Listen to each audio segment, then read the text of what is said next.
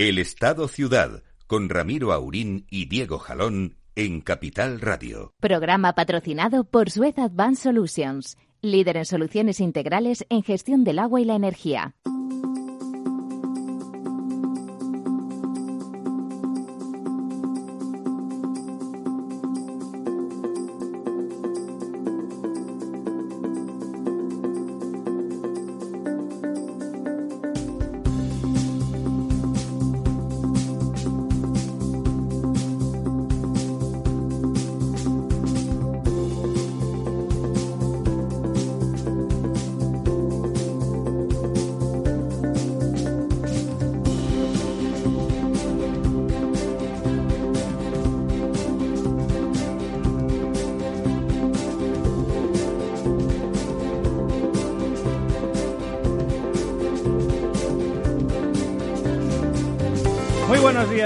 Amigas amigos. 11 y 6 minutos de la mañana.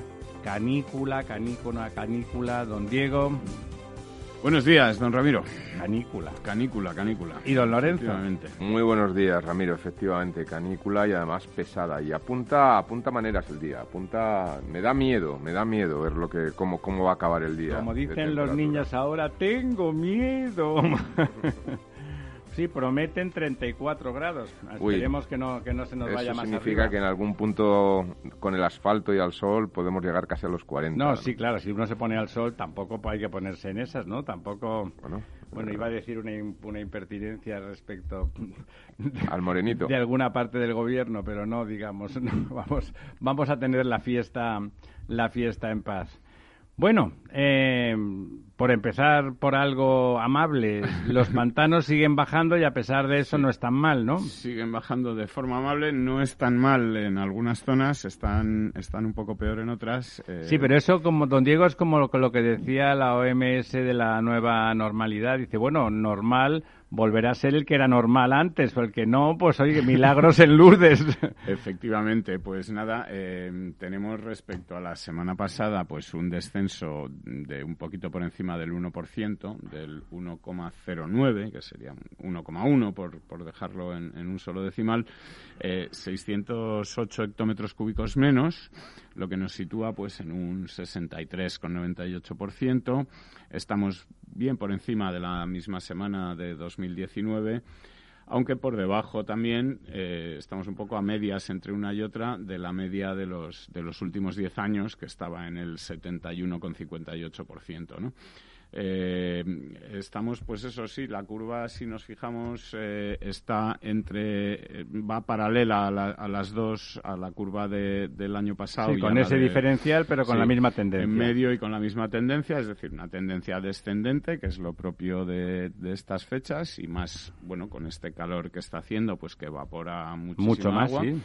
Y eh, por cuencas, pues ahí es donde vemos eh, que las cosas no están tan bien como dice la, la media, porque tenemos, eh, bueno, pues ya la cuenca... Es lo de las medias, ¿no? Seis pollos y quién se los ha comido, ¿no? Efectivamente, es esto de que si, si la media son dos pollos, pues igual usted tiene los dos y yo no tengo ninguno, ¿no? Pues eh, entonces lo que, lo que viene a decir es que el, el- el Guadiana ya está por debajo del 40%, está en el 39%, con 83 hectómetros cúbicos menos que la semana pasada y eh, el Guadalquivir está en un 45%.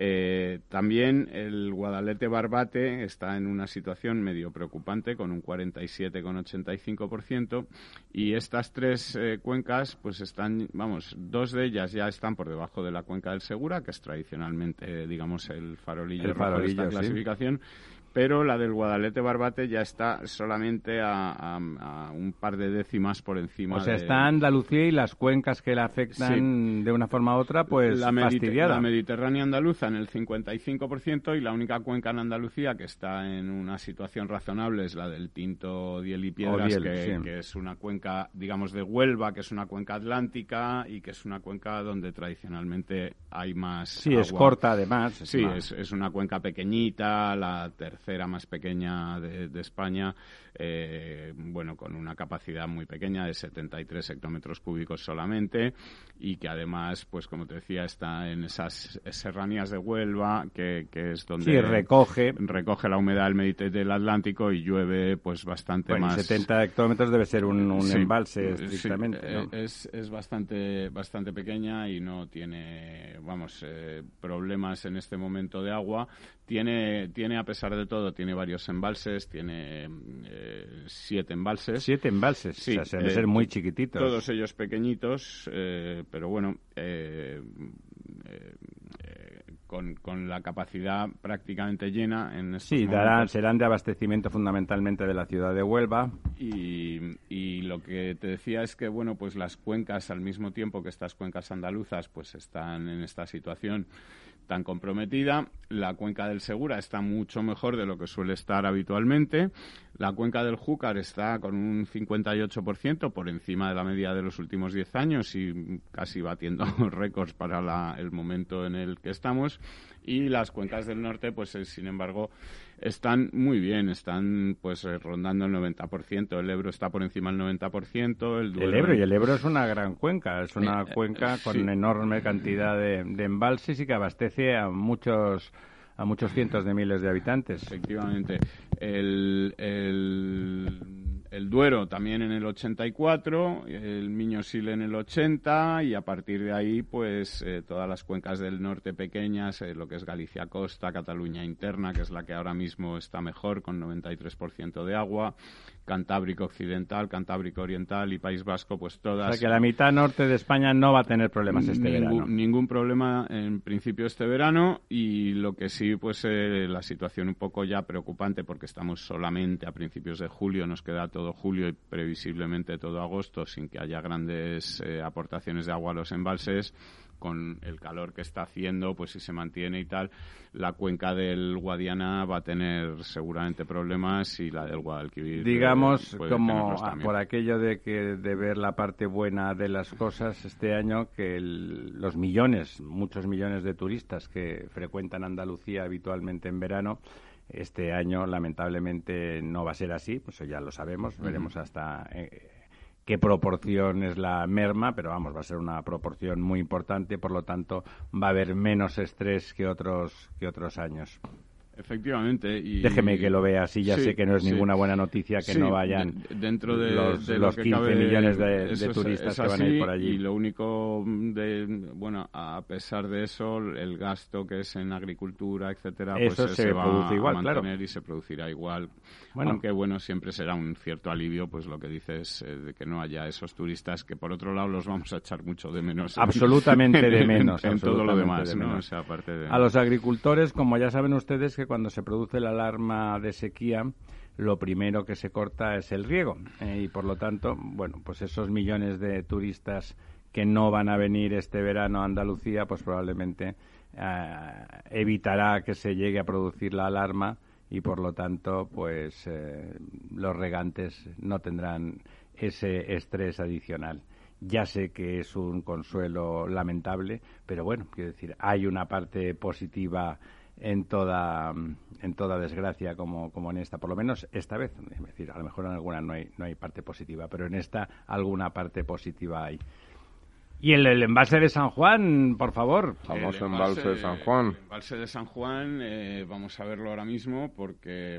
Eh, acaban de prohibir su navegabilidad. Sí, sí, ya la semana pasada ya estaba prohibido, sí. Sí, por, lo comentamos por el, el tema de, de precisamente de, de la posibilidad de que el COVID en el agua dulce, eh, bueno, pues tiene más supervivencia, ¿no? Y, en este sentido... Sí, y a todos los restaurantes y toda la eh, zona, que es una zona turística pues aquí en la Sierra de Madrid. El embalse de San Juan está prácticamente igual que la semana pasada, con un hectómetro cúbico menos, en 91 hectómetros cúbicos de los 138 que tiene, y, y está, está bien en el momento en el que eh, empiece a hacer más calor y eso, pues lo iremos, lo iremos notando, ¿no?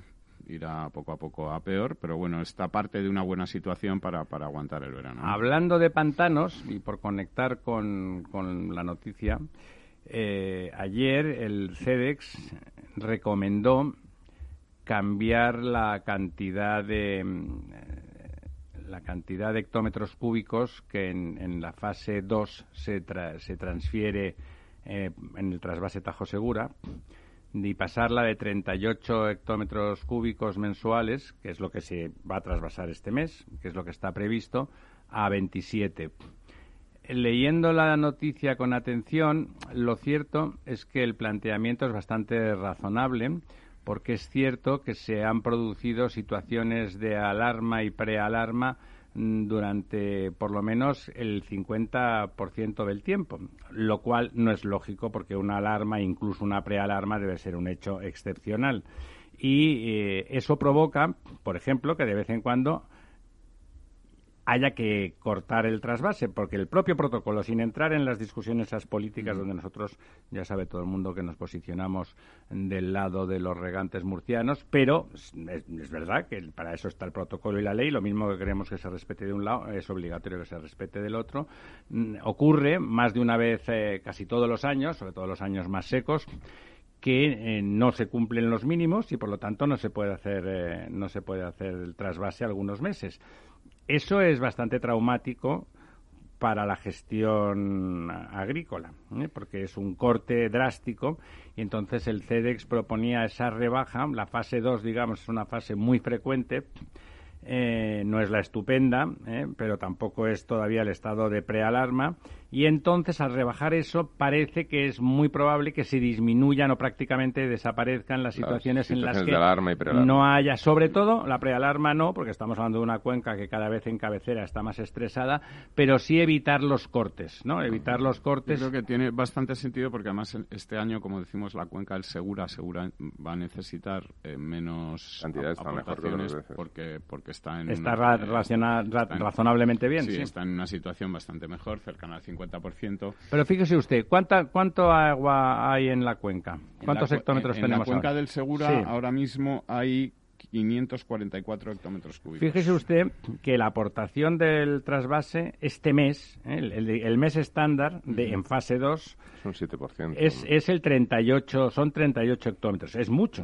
7% más o menos de esos Por lo tanto, quiere decirse que esa cuenca, incluso estando bien, es evidente que no da, que no da el abasto. Es, es verdad que tiene un poco más de margen, tenemos aproximadamente entre un 10 y un 15% más del agua que hemos comentado durante años, ¿no? Que hemos, de verdad, don Diego y yo siempre nos miramos comiendo estos números, el 4 en la cuenca del Segura, yo no me acuerdo de haberlo comentado nunca, ¿no? Sí, es una cuenca que muy habitualmente está en el veintitantos. Veintitantos y el 30 ya nunca nos parecía demasiado mal, ¿no? ¿Eh?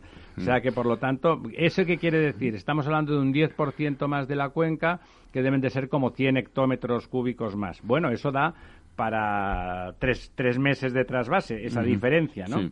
Bueno, quiero decir que el, hecho de que sea razonable, no, no, lo, han, no lo han cambiado, ¿eh? es una propuesta que como tiene cara y ojos y, y, además no es ideológica, es una propuesta muy bien razonada técnicamente, mm. viendo cómo tú, eh, al, al mantener esos 11 hectómetros más, pues resulta que en tres meses normales de estos de fase 2 acumulas un mes evitas de alguna forma que se vaya abajo el embalse por debajo del nivel en el que ya no hay trasvase y por lo tanto haces una aportación más equilibrada y bueno y, es más fácil racionalizar el proceso de riego y el proceso de producción agrícola. En este caso, además, la cuenca del Tajo tampoco es está especialmente estresada en este momento. Está, eh, sí que hemos hablado que están los embalses de cabecera en bastante peor circunstancia que los, que los de final de la cuenca, pero el conjunto de la, de la cuenca está el 64%. O sea que tampoco está... la cuenca del Tajo es una cuenca bastante peculiar donde la segunda parte de la cuenca, eh, la, la, cuenca media y baja, es mucho más regular que la cabecera. Claro, recibe muchas más aportaciones de muchos Y además, por, por algún motivo, quizá el cambio climático, la cabecera del Tajo en realidad es cuenca mediterránea, aunque gira, bueno, eso, eso es suena fatal porque el Tajo se va evidentemente al Atlántico, pero es una sierra que está situada prácticamente en la, en la línea eh, montañosa paralela al Mediterráneo mm. y por lo tanto, mm, de hecho es Valencia, ¿no? Es, la provincia, es el país valenciano y por lo tanto está, está sometido está sometido al estrés ese que en todo el Mediterráneo está produciendo el cambio climático. Y, y sí que es cierto que en los últimos años, en la última década, las aportaciones en esa, en esa cabecera están disminuyendo, ¿no? O sea, que se está convirtiendo en algo sistémico como en, muchos otros sitios, ¿no? Por lo tanto, racionalizarlo está bien y además cuando uno va con los números en la mano, pues eh, estoy seguro que los agricultores murcianos en este caso no podrán por menos que estar de acuerdo en que si eso va a facilitar una racionalización, de donde no hay no se puede sacar. Otra cosa es decir, no te quiero dar porque tú eres malo, porque esto es pecado, ese tipo de cosas. Efectivamente, hombre, esto lo que demuestra es que el embalse, el trasvase lógico, el trasvase que hubiera tenido mejores... Era el del Ebro, Era el trasvase del Ebro, pues ahora mismo estamos viendo que está en un 90% y que además el agua del Ebro se tomaba a... A, 20 kilómetros de la desembocadura. Eh, no en, cabecera, sino justo en, donde más... Eh, bueno, en fin, y, es lógico pues No afectabas desde el punto de vista del agua de boca, incluso del riego, no afectabas a, nadie. Porque incluso los canales que abastecen al delta del Ebro salen antes de. ¿Y por qué? Bueno, porque el delta del Ebro es un, es un lugar donde lo que se cultiva fundamentalmente es arroz y por lo tanto hace falta agua para inundar y para que no tener que bombear desde el propio río, pues lo razonable es, hay un canal a la derecha y otro a la izquierda, se toma en Cherta, que está bastante más arriba de, de, la, de donde se había construido, donde se iba a construir la, la, toma para, para el trasvase. Para el trasvase. O sea que realmente tiene razón don Diego en que bueno ese trasvase hubiese aliviado extraordinariamente. Además, además eh, hay otra otro discurso eh, de esos que se parece como que iba a ser obligatorio, ¿no? Tú podías, se podían poner las condiciones tan restrictivas como se quisiera. Pues ahora estamos en el 90%. El, el, trasvase, a pesar de que estamos en el 90%, don Diego, se acababa el 31 de, de agosto. Perdón, de mayo. O sea, ya ahora no, no hubiera habido trasvase. ¿eh? 31 de mayo, que coincidía con el final de los deshielos y tal, que, que que ya hemos visto, hemos visto nosotros que seguimos los embalses con frecuencia, incluso en el Ebro, aunque no llueva, durante el mes de mayo, que se produce el deshielo de toda la cuenca de toda la cuenca pirenaica, eh, mantiene el tono, ¿no? A pesar de que no llueva. Esta vez, como llueve, ha subido mucho y por eso estamos en el 90% a estas alturas. Tenemos que reclamar ese, ese trasvase. Esa obra haría falta, como otras muchas obras. No es, no es reclamable. Ya sabe usted que ahora es, pecado y ya está la corrección. Bueno, pero ahora, ahora se abre una oportunidad, una ventana de oportunidad, ¿no? Hay una noticia. Es usted un optimista. Es usted un ahora optimista. digo con las noticias, pero una noticia que a mí me ha llamado muchísimo la atención. Bueno, yo como soy catalán acepto apuestas, que me gusta ganar dinero fácil, bueno, 3 a 1. Luego, cuando acabe el programa, vemos la cantidad económica de la apuesta y cómo lo hacemos. Eh, no, una noticia que he leído en La Vanguardia, además hablando de, Cataluña, que me ha gustado muchísimo el, titular, ¿no? Que lo, ponían Boris Delano eh, Johnson, ¿no? No sé si lo has podido ver. Eh, Delano, Delano junto, ¿no? Delano. Mm, sí, como Delano Roosevelt propone un New Deal, un nuevo New Deal para Inglaterra, y además, en, cuando lo ha anunciado públicamente, y esto ya está anunciado, eh, que nadie piense, ha empezado la, la frase, que nadie piense que soy comunista, ha dicho.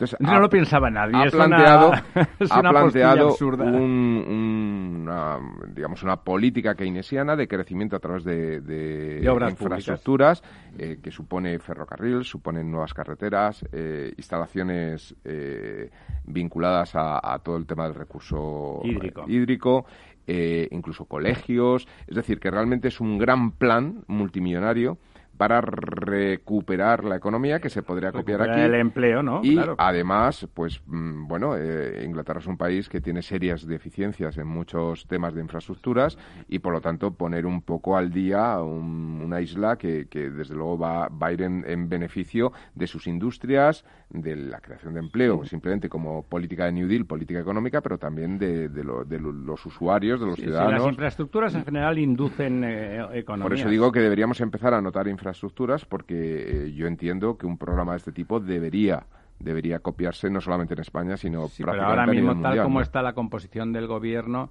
sin que en el PSOE sean particularmente favorables, desde luego el ala Podemita, eh, entre sus catecismos, ya saben que, que, ahí no es un ideario político, es un ideario religioso, y una de las cosas es que no se pueden hacer obras hidráulicas, que los trasvases son pecado de lesa humanidad. Bueno, pero los proyectos, los proyectos, una situación como la que estamos viendo actualmente con, con la COVID, va a implicar eh, proyectos a largo plazo debe de ser, y, va a llevar más de una legislatura y yo creo que... Don Lorenzo, debe ser muy desagradable pertenecer a una de esas regiones de España donde realmente hay poca agua y siempre están, siempre están en estrés hídrico y que siempre que se habla de tus necesidades parece que es que no tienes derecho a vivir, tendrías que irte a vivir a otro sitio, porque evidentemente si no, no se podría vivir en esas regiones, etcétera. Debe de ser un poco desazonador, ¿no? yo no he hecho nada, yo he nacido aquí, hay poco, pues no sé, pensar que hay unos señores que son capaces de hacer una obra que resuelven este tema, además, pensamos, no, no debe ser tan malo, ¿no? si la buena gente del campo, gente sencilla en general, austeros también en general, y deben de pensar que, bueno, que, han hecho ellos para, para merecer eh, eso, ¿no?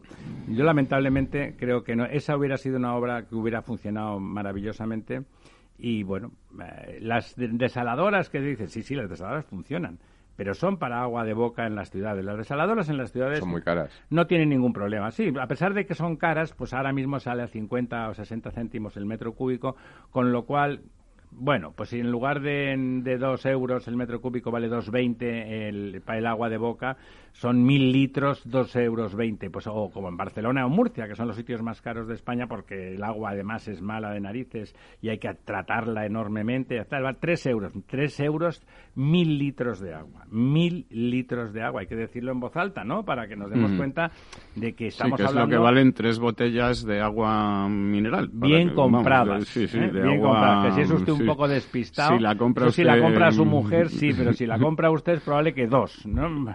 Sobre todo si, bueno, no iba a decir una inconveniencia políticamente incorrecta a continuación. Depende de quién la venda, ¿no? Me refiero. Eh, bueno, lamentablemente eso no se va a producir.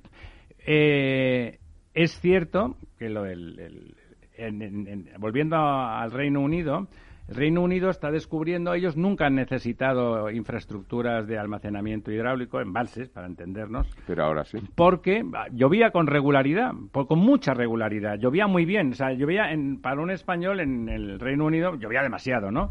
Pero nunca llovía mal, ¿no? O sea, para empaparte en, en Londres pues tenías que estar un rato en la calle, ¿no? Luego te empapabas, ¿no? Pero ese chaparrón que te cae eh, ya en Madrid, que es un secarral, pero digo, te cae un chaparrón y es como si te hubiera salido de la piscina, ya no te digo en el Mediterráneo, eso allí no pasaba, ¿no?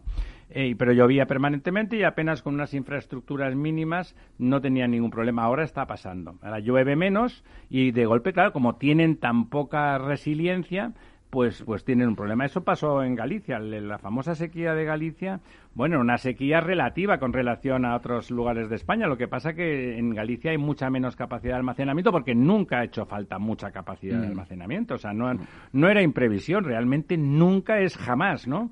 Y de golpe, claro, están cambiando las condiciones y por lo tanto el señor Delano Johnson pues eh, bueno, está bien, está bien, que no hace falta que diga, me parece una estupidez que tenga que aseverar que no es comunista para decir que va a hacer un plan de obras públicas. además, eh, como decía Lorenzo, ya no solo las infraestructuras del agua, sino ferrocarril, carreteras, etc. Todo lo demás. Que, hasta colegios. Chicos, es hora de que vayamos a la publicidad.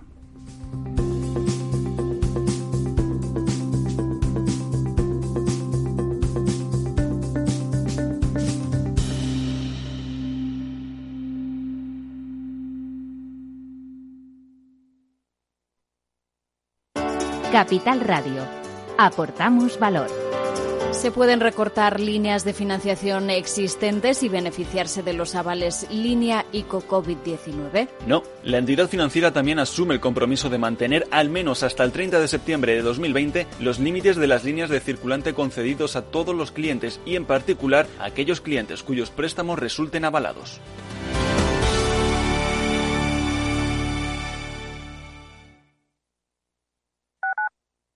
Capital Radio.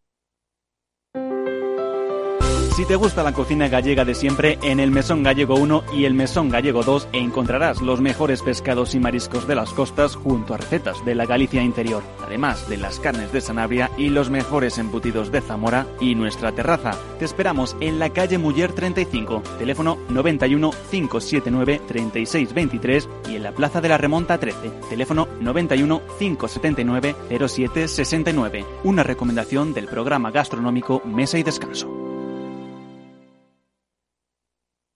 Gráficas Naciones. Más de 50 años de experiencia en el sector de las artes gráficas. Apostamos por la última tecnología tanto en impresión offset como en digital y gran formato. Realizamos todo tipo de impresión. Tarjetas de visita, folletos, libros, vinilos, decoración y montaje de stands. Más información en el 91 629 2145 o en gráficasnaciones.es.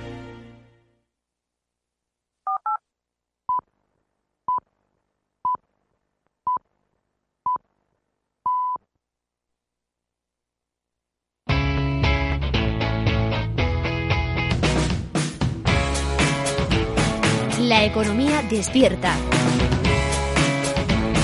Capital Radio.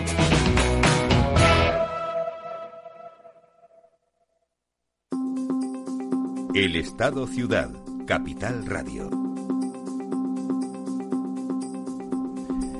Aquí estamos de vuelta a las 11 y 30 minutos puntualmente, ahora que ya no tenemos el boletín de la época COVID. Nos acordaremos siempre, ¿no? Nosotros que no hemos estado en ninguna guerra, Dios gracias, esa, esa fase de confinamiento y de tensión donde los más temerosos de Dios han estado tres meses sin salir. Yo conozco a algunos de los que han estado tres meses sin salir de casa prácticamente atemorizados y comprando todo por, por teléfono y por internet.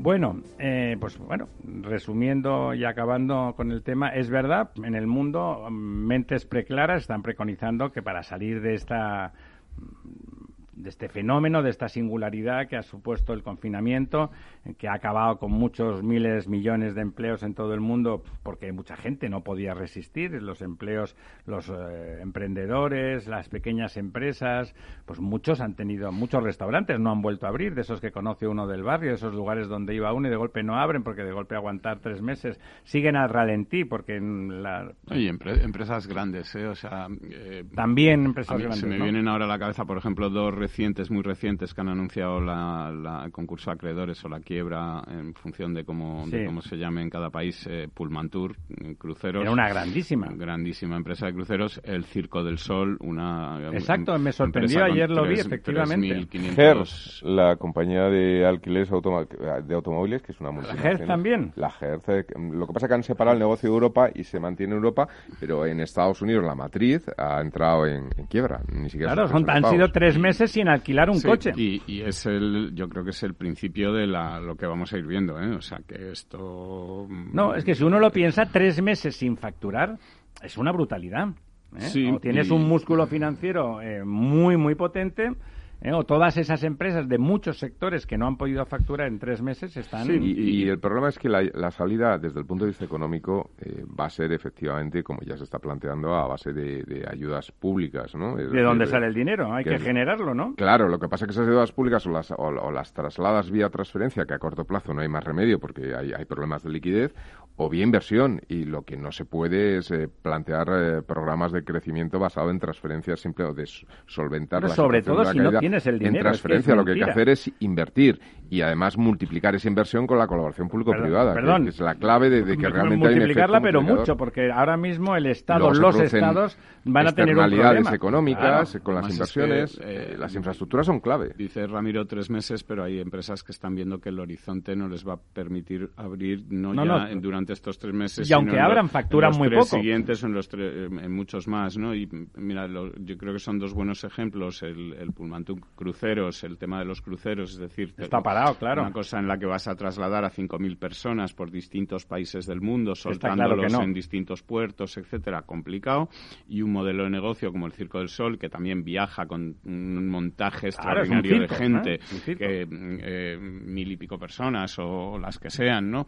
Eh, de un país a otro, llevando aparatos, cacharros, no sé qué, y que encima necesitan locales llenos para, para amortizar. amortizar ese viaje y esa inversión, pues son eh, el problema del sector turístico, vamos a ver cómo se defiende este verano, pero eh, no sería de extrañar que muchas grandes empresas turísticas tuvieran también serios problemas y eh, grandes aerolíneas están teniendo problemas están teniendo enormes. todas problemas muchas o algunas están siendo ayudadas o rescatadas por, por sus respectivos estados o países veremos lo que pasa con muchas otras que no tengan ese respaldo y, veremos lo que pasa en muchos otros sectores, ¿no? Es decir, que el principio, estamos en el principio de la crisis, no en, en el final. No, no, no, exacto. Vamos, eh, eh, se está, ahora le queda el desarrollo, la floración de esa crisis, porque se ha gestado de una forma, mm, como es tan exógeno el, el, fenómeno de gestación, ha sido ha sido una tormenta perfecta, ¿no? O sea, tú paras y, de golpe, pues cosas exitosas, como el, Circo del Sol,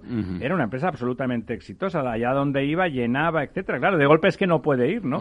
Y no puede ir durante meses. Y además, como dice usted, no solamente estos tres meses, probablemente hasta final de año apenas podía ir y con la mitad del aforo simplemente no cubre. La perspectiva de que eso, claro. Y luego todos esos cierres de distintos sectores, pues al final tienen un efecto dominó sobre el consumo que afectan a, todo el resto de los sectores. Las tiendas están vacías. Eh, claro, y, al final la industria se resentirá porque la gente pues no comprará coches, electrodomésticos, pequeño el consumo es fundamental para que la economía funcione. Bueno, de hecho, el ahorro durante este periodo de, confinamiento ha batido récords históricos, ¿no? El ahorro de las familias. Claro, la gente tiene miedo, con razón. Eh, bueno, y, no solo miedo, que, no, ha podido dónde gastar, ¿no? Es decir, que al final eh, la compra online tiene una limitación, ¿no? Porque si bueno, bueno, me quiero comprar un pantalón, tendré que probarme si me queda usted, bien o no. Le presentaré a usted algunas personas, no quiero ponerle género, y a ver a usted cómo no, no tiene ninguna limitación si usted quiere. Bueno, hay cosas, yo creo que sí, yo creo que no, no es lo No, pero es verdad, por ejemplo, las tiendas de ropa han abierto en rebajas, rabiosas además.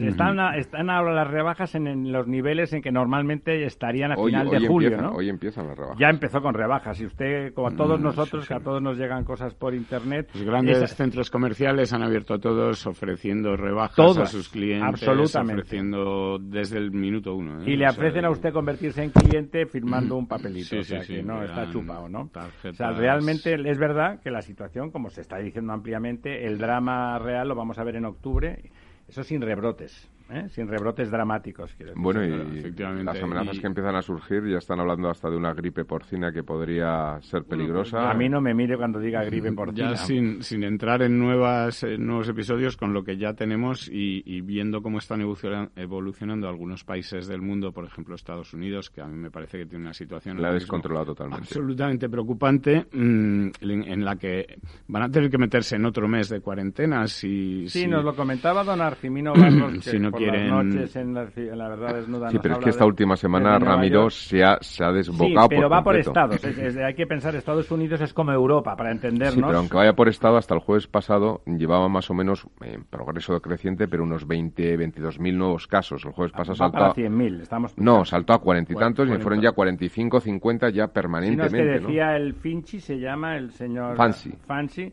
eh, que, podemos llegar en Estados Unidos a los 100.000. Pero es verdad que se está eh, concentrando esa esa parte de la pandemia, ese crecimiento en los estados del sur y del medio oeste donde no había habido confinamiento, los anti, esos que salían con, con escopetas y con rifles a decir que a ellos no les confinaba nadie, están muriendo como chinches, claro. Está volviendo también a otros estados donde se habían confinado, han abierto, yo creo, antes de tiempo. Sobre todo a los otros, han abierto con, con los estados donde no ha habido confinamiento. La, situación es eh, complicada. y hay otros países, pero vamos, que la, la situación en Estados Unidos, que es un motor de la economía mundial, mundial. claro, eso es otra cosa, don Diego. es que Estados Unidos es un gran motor de la economía mundial. ¿Qué, porcentaje del PIB mundial? Aproximadamente está en torno al 22-23% del PIB mundial. Claro, si el 22% del PIB mundial se para, se imaginan ustedes el arrastre negativo que eso significa, porque eh, por muchos aranceles y por muchas tarandajas que el señor Trump se haya inventado, continúa importando eh, ingentes cantidades de productos y de bienes y de servicios del resto del mundo, ¿no? Y por lo tanto eso dejará de ocurrir porque el confinamiento mm, frena absolutamente todo, claro, frena la capacidad. O sea, la situación para el otoño es muy delicada y volvemos a donde estábamos al principio, es decir, es fundamental un plan keynesiano de obras públicas, primero porque le vamos, se, puede hacer la lista de esas obras útiles, ¿eh? De esas obras útiles, porque ya sabe usted... Y además, de manera eh, coincidente y coordinado con el con el cambio del modelo energético. Claro, no, pues si, tenemos un, motivo, nos sobran los motivos, que diría y que van a tener que hacerse eh, con la ayuda de capital privado, porque tampoco hay capital de sobra, porque al mismo tiempo que eso, lo que hay ahora que hacer es reducir, eh, y ya lo ha explicado el gobernador del Banco de España ayer. Claro, si, si, vamos a ir al 14% de déficit, el año que viene tenemos que ponernos a reducir déficit, a hacer el dicho reformas estructurales. Eh, para no molestar a su gobierno. para no venir a decir recortes. Eh, eh, pero es evidente que van a tener que hacerse, es decir, que, Bueno, el Banco de España ya ha dicho que habrá que subir impuestos y recortar gasto. Eso es... Más claro agua, ¿no? Sí, sí. Gastos corrientes, estamos hablando, porque lo que hay que hacer es empezar con líneas de inversión. Sí, a, mí me... Mira, una cosa, estos días, ayer, antes de ayer, se comentaba, mm, los ayuntamientos pedían, es verdad, los ayuntamientos que gracias a la regla de gasto de Montoro son las administraciones eh, más saneadas eh, de, España, eso es así, hay que reconocerles que eso es así, muchos cada vez con menos excepciones son... La fuerza Orcan, sí, sí. Sí, pero lo han hecho, ¿no? ¿Sabe lo que, don Diego? que al final dice, no, pero si no te hubiera tenido encerrado no hubieras aprobado. Bueno, pero me has encerrado y he aprobado y este no ha aprobado, ¿no? Pues bueno, pues yo he aprobado. Las comunidades autónomas, eh, la mitad son medio pensionistas, ahí hay muchas diferencias, pero en los, en los ayuntamientos los hay estupendos y los hay justitos, pero el justito va, va razonablemente. Ya ha matado el déficit, estaban ahí y algunos tienen superávit. Mm. Ese superávit que no se les dejó gastar y que ahora tiene mucho sentido que se les deje gastar, pero ya ha dicho la ministra, eh, de esa ministra que también le gusta mucho a don Diego, Chiqui Montero, que, que no va a dejar que haya déficit más allá del superávit, que se podrán gastar el superávit en temas de reconstrucción, en los agujeros negros que han salido por culpa del, de la COVID, agujeros negros que se concentran sobre todo en las empresas de servicios públicos, públicas o privadas, las que prestaban el servicio, las empresas de transporte que han tenido bajadas del 90% de, de, clientes, las empresas de aguas que han tenido bajadas del 10-15% dependiendo de la región y impagos que se han multiplicado por dos. Eh, bueno, todo normal, entre comillas, pero que evidentemente significan agujeros negros en el caso del transporte enormes, brutales, pero en el caso, por ejemplo, de las compañías de agua, que son un negocio seguro, pero eh, con unos márgenes pequeños, como es lógico, ¿no? Por lo tanto, cuando tú dejas de percibir el 10 o el 15% de la facturación y te aumenta un 2 o un 3% el porcentaje sobre el total, el porcentaje de impagados, pues claro, te resientes y entras en pérdidas. Eso hay que solucionarlo, ¿no? Ahí tendrá, está bien que no dejen que haya déficit, porque yo creo que es mucho más saludable que esos problemas se solventen, esos que son estructurales, que son culpa de la COVID manifiestamente, que no, no ha tenido la culpa ningún ayuntamiento de ningún color, que los que se enfrenten vía gobierno central y que se mantenga una estructura eh, sólida y sana de gestión sin déficit en, el, en los ayuntamientos. Insisto, más allá de los de los superávit. Pues los superávit los han generado ellos y ahora los necesitan, pues está muy bien que los que los apliquen. O sea, eso no contabilizar como déficit la aportación de superávit, pero que el resto se mantenga sin déficit, que parece que es lo que piensan hacer. Esperemos que no se olviden, porque también hay que defender el ayuntamiento. Oiga usted, yo no genero déficit, pero como hay un problema estructural, usted me lo viene a solucionar. para que yo no genere déficit, porque es verdad que como ayuntamientos tenemos 8.131, me parece, o una cosa así.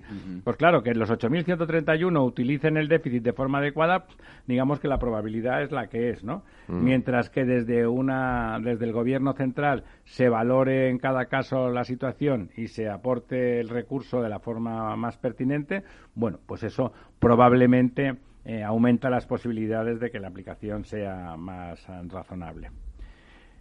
Don Diego, venga, vamos a dar un repaso a pues, otras eh, cosas. Sí, mira, hablando de, cosas razonables y, de... ¿Me va usted a regalar 2.000 euros? Y de salir de la crisis y de reactivar la economía. Eh, no sé si habéis ido, intentado ir en AVE estos días. Sí, yo lo he ido unas cuantas veces. Pues eh, el AVE ahora mismo está trabajando al 30%, es decir, con el 30% de frecuencias. Eh, la media distancia en ronda el 50% y lo único que más o menos se ha recuperado al 100% pues es el, cercanías. ¿no?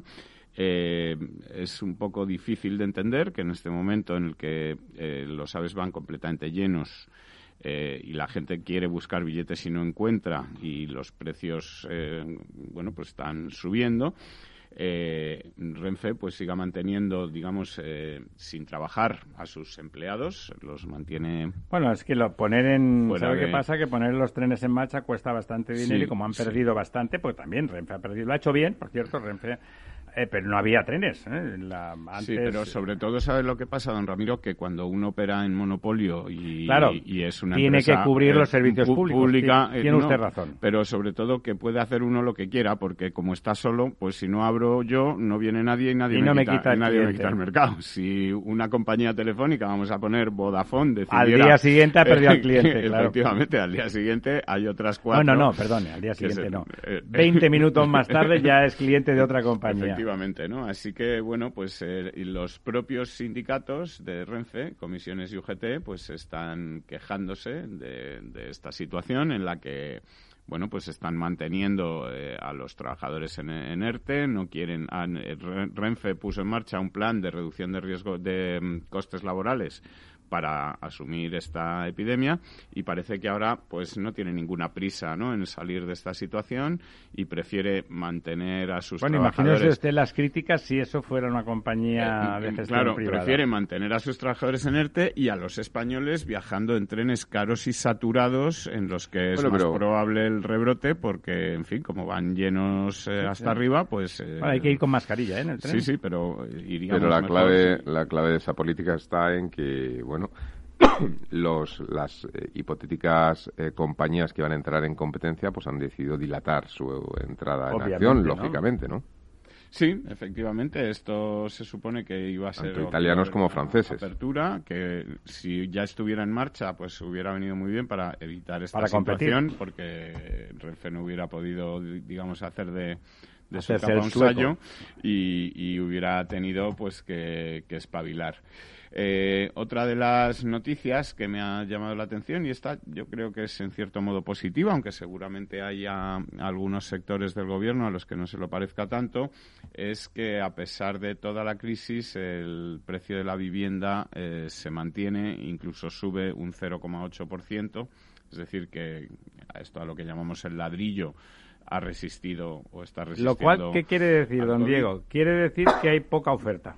Efectivamente. Sobre todo en Madrid y Barcelona, claro. Quiere decir que hay poca oferta. Hay poca oferta y en las zonas en las que más eh, sube o en las que mejor se mantiene es donde menos oferta hay. Y más demanda, claro. Y, entonces, bueno, y frente a esto, pues parece que el gobierno sigue un poco en su idea anterior a la crisis eh, porque el otro día presentó eh, uno, otro de nuestros ministros eh, de nuestro negociado, que es el ministro de Transportes, aunque se dedica también a otras cosas como pasear a personas de Venezuela por los aeropuertos, etcétera, pero eh, ha anunciado... Para ver la noche de Madrid, que es muy bonita. Ha explicado eh, o ha, puesto en marcha un índice de precios del alquiler, un índice... Sí, la herramienta, le llaman. Una herramienta eh, para, dicen vigilar, porque de momento solamente quieren vigilar. A modo de observatorio de los precios. quieren intervenir, pero bueno, que es una medida que tiene un, digamos, un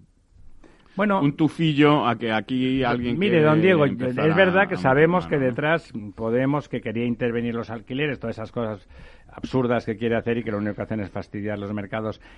Fuera de eso, si lo pensamos, desde un gobierno liberal razonable, tener herramientas de medición, monitorizar las cosas es bueno. Pues tú tienes los datos, puedes reaccionar.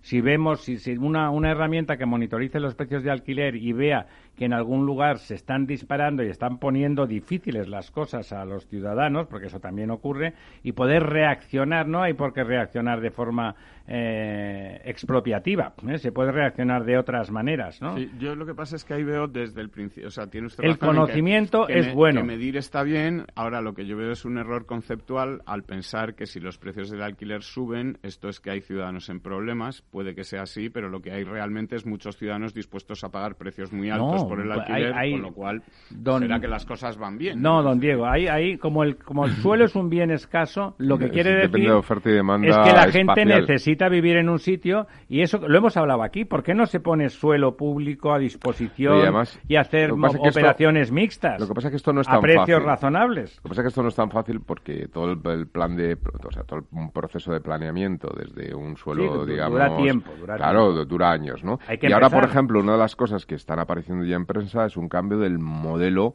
eh, digamos que, que dirige la demanda de inmuebles, es decir, ahora por precisamente por el tema del, de la COVID el miedo y por otra parte el teletrabajo, pues la gente empieza a ver eh, o a querer demandar viviendas primero más grandes, Y fuera más alejadas de la ciudad, por, con jardín, con un poco Sí, son menos, distinto. son, son menos infectivas. Claro, que el centro, por lo tanto, se produce un cambio en el que probablemente no haya oferta suficiente para cubrir esa demanda y empieza a sobrar demanda en oferta en otros sitios donde Bueno, hasta eso, ahora eso, como dice usted, también pasará lentamente. Esa es una tendencia Bueno, psicológica de bueno, encuesta de la gente que eh, está en sí, casa. pero el cambio de demanda no, no tiene por qué ser tan lento. Luego ya va a depender un poco de la rigidez, eh, de la elasticidad de la demanda, de la capacidad que tenga de abarcar nuevos precios. Pero a, a priori podrá haber promociones eh, que, digamos, en situación anterior podían haberse vendido en uno o dos años que se queden vacías. Y, y- y haya localizaciones donde la gente esté dispuesta a pagar mucho más de lo que hubiera pagado hace un año, Bueno, año pero si eso ocurriera en el centro de las ciudades, empezaría a bajar los precios. Eh, De Sí, momento es no que- está pasando como nos comentaba don Diego. Bueno, lo que pasa es que ahí están tomando la ciudad entera y, y incluso Es la el provincia. conjunto de ¿no? España, ¿no? Es el- el conjunto de España están tomando Madrid y Barcelona como focos. Habrá que Bueno, ver después. es donde hay más dinamismo del mercado, ¿no? Sí, no, pero, pero el- Madrid y el- Barcelona el- son muy grandes. Habrá que ver dentro de la ciudad o dentro de, de la zona de De influencia todas formas, cómo se mueve. tiene usted el- razón y lo sabemos perfectamente que los procesos de planificación son largos, pero hay que empezarlos con determinación. Yo creo que, mire, hasta la señora Colau, que lo primero que hizo, como sabe usted, que había participado en la operación previa de crear una mixta para hacer vivienda social que se pudiera alquilar a un precio muy razonable, con concesiones, claro, donde el señor aquel se fijara en lo de ganar usted a lo mejor un pelotazo del 20%, le garantizamos un 7, pero se lo garantizamos y va a hacer usted, usted lo sabe hacer, lo hace PAM, estaba hecho, iban a hacer 40.000 viviendas en varios años, lo paró la señora Colau Así porque es. le parecía que de ninguna de las maneras podía ser mixto, que era una operación mixta, ahora la con la boca calladita y pequeña se está haciendo, se ha arrancado una, una operación mixta, como puede ser de otra manera, donde los promotores profesionales van a hacer lo que saben hacer, la administración va a poner el suelo gratis, por lo tanto esos precios van a bajar y a través de una concesión, oiga, pues puede usted tener mil viviendas que las va a poder alquilar a 300 euros para gente que realmente no puede pagar los 600, 700, 800 que vale en el mercado. Y lo compensará, bueno, todas esas operaciones que hemos comentado Pero hay que empezar. Campamento, perdone, llevamos cuánto, tiempo, cuánto tiempo, llevamos dos años comentando aquí por lo menos No, no, que la operación Campamento, que estaría Campamento estupendo. nació en su día, hará ahora mismo pues unos mm, 13 o 14 años, yo creo que es la operación Campamento. ¿Y cuántos, cuántos metros cuadrados? Chamartín se tiró casi 30. ¿De cuántos metros cuadrados estamos hablando en la operación Campamento? Uy. Grosso modo, diga usted ahí, una... Ahí me ha pillado, pero yo creo recordar en la época en la que... Hectáreas, diga unas hectáreas así. Es que no sabría trasladarlo a hectáreas. 100 viviendas, quiero decir, en su día, en cuando se planificó... 100 viviendas, eso no es nada. No, que sí en, en viviendas, que es decir, el número de viviendas. Se planificó en torno a entre 15 y 20 mil viviendas en la época Tire hace a lo 13 bajo, años. 10.000 viviendas, ya en una, en una, una edificabilidad baja, 10.000 viviendas, lo planifica usted, lo pone en el mercado y tira para abajo. Tira para abajo el mercado, lo regula, claro, hace concesiones, las hace concesiones No, a no, 75 no. años para que pueda amortizarse mucho tiempo y hace usted un alquiler muy social para las casas, no solamente los vulnerables, sino gente pues que no es vulnerable en el sentido estricto, pero que gana lo justito para ir tirando. Y, coño, y de golpe pues tienes ahí con 400 euros, te alquilan una vivienda pública, que además a los 50 o 70 años revierte y es patrimonio público. Eso te tira para debajo de, de determinado tipo de vivienda. Es Hay que empezarlo, es que no... es que limitar, limitar los precios de alquiler. Y no puede único- ser más que vuelva a tardar 30 años como la operación Chamartín. Ya está, eso no puede ser nunca más. Limitar el precio de alquiler lo único que hace es que o bien retire producto de mercado, es decir, la oferta disminuye, o bien Con lo eh, cual es contraproducente. con el carácter eh, o las características sociales que tenemos en un país como España o en el sur de Europa aparezca un mercado negro, es decir, que al final uno diga, bueno, el precio fijo de esta vivienda son 500 euros. Y dices, Yo te "Ya, doy pues, 200 por me debajo". da 200 por detrás y 500. Entonces, al final esto es mucho peor, ¿no? Es decir, una última noticia, brevemente. Pues mira, una que me ha gustado mucho, por acabar con algo bonito, es una nueva planta de energía solar que va a generar eh, energía suficiente para cubrir el consumo de 160.000 personas. Caramba. Que se pone en marcha en Álava. Es Perdone, usted ha dicho 160.000 160.000 porque es la, es la mitad de la, de la población alavesa eh, y bueno, es una inversión de 70 millones de euros que se hace en colaboración público-privada entre Iberdrola, el Ente Vasco de Energía, EVE, y el compromiso de adhesión de la Diputación Alavesa y el Grupo Cooperativo Mondragón. Eh, entre todas van a poner en marcha esta planta que duplica la capacidad de energía solar del, del País Vasco y que va a tener 100 megavatios de potencia instalada y generar, pues como te decía, energía limpia para satisfacer el consumo anual de 160.000 personas. Pero eso es impresionante. Hay que hacer un seguimiento de la política de inversiones que está haciendo el gobierno vasco. Es que este es un buen ejemplo importante porque de colaboración una planta una planta también con Resol a través de un organismo público también vasco para, una planta de combustibles eh, sintéticos, ¿no? Sí, sintéticos. Es decir, yo creo que, que, que, oye, cuando las cosas se hacen el PNV, bien, desde el punto de vista de la política española, el, nefasto... el, gobierno vasco, yo, no, quiero hablar de partidos políticos, pero allí las cosas se están empezando a hacer bien, ¿no? El PNV, desde el punto de vista de la política de colaboración público-privada y de la exsanción de, de, recursos privados para que la economía prospere, lo ha hecho tradicionalmente y, y, la gestión, Igual que lo otro la lo gestión hace, es buena, normalmente en el País Vasco. Otras cosas, la política social es bastante más de tal, la política ambiental, bla, bla, bla, pero luego tienen sus problemas. Pero en las cuestiones esas económicas no es por casualidad eso que decía usted, esa planta muy importante, muy importante de, combustibles sintéticos. Es que es una cuestión que invierten en futuro, invierten en tecnología e investigación. Y, esa, planta solar, una planta solar para 160.000 es, es, un pedazo planta, ¿eh? es una planta muy importante que por 70 millones de euros, pues no me parece demasiado. ¿Qué quiere que le diga? Mm, y además que los 70 millones de euros no los tienen que poner los ciudadanos vascos, los pone Iberdrola. Y luego se facturará, lógicamente, ¿no? Como es lógico. Bueno, en ocho segundos ya faltarán solamente cuatro para las 12 y pues nos despedimos. Y con... ¿Cómo era aquello? con un bizcocho, pues hasta mañana a las 8. Amigas, amigos, hasta el próximo miércoles.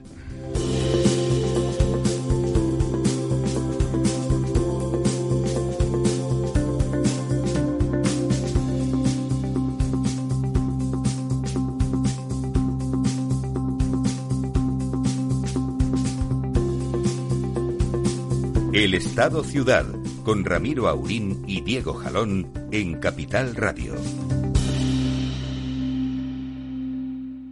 Programa patrocinado por Suez Advanced Solutions, líder en soluciones integrales en gestión del agua y la energía. Ya no estamos en la era de la información, estamos en la era de la gestión de los datos y de la inteligencia artificial. El tratamiento inteligente de estos datos proporciona un valor enorme a las empresas en sus procesos de negocio. En Piper Lab ayudamos a nuestros clientes a tomar decisiones de negocio basadas en datos. Escúchanos todos los lunes a las 10 y media de la mañana en el espacio de Big Data de Capital, la Bolsa y la Vida.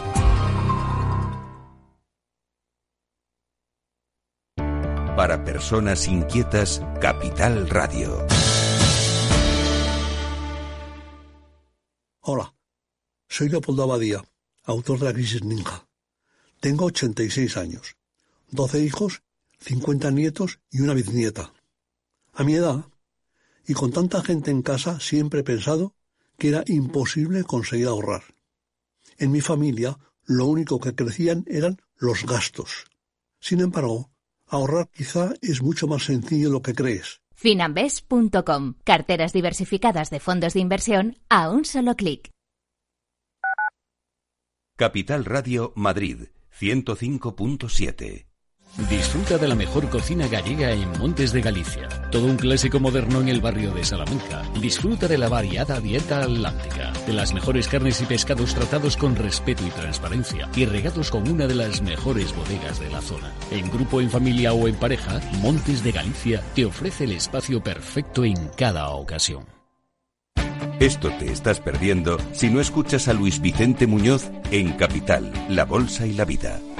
La economía española eh, sorprende, sorprende siempre para, para, para bien en los momentos más, más difíciles. Este, este es un momento de una extrema complejidad. Eh, lo lo que les diría es, eh, tenemos una economía que es competitiva gracias a las reformas que se hicieron en su momento. Yo creo, estoy convencido que la economía española pues eh, se votará y volverá a generar empleo con intensidad y volveremos a crecer por encima de la media. Luis de Guindos, vicepresidente del Banco Central Europeo. No te confundas. Capital, la bolsa y la vida con Luis Vicente Muñoz, el original. Si eres emprendedor, empresario o autónomo, en negocios de carne y hueso encontrarás todas las claves para hacer crecer tu negocio. Cada miércoles de 1 a 2 de la tarde en Capital Radio, con Mariló Sánchez Fuentes. Capital Radio. Aportamos valor. ¿Puedo solicitar una ayuda? Si cierras tu negocio, puedes solicitar tu prestación por cese de actividad si al menos has cotizado los 12 meses anteriores al cese y por causa voluntaria. Capital Radio, la genuina radio económica.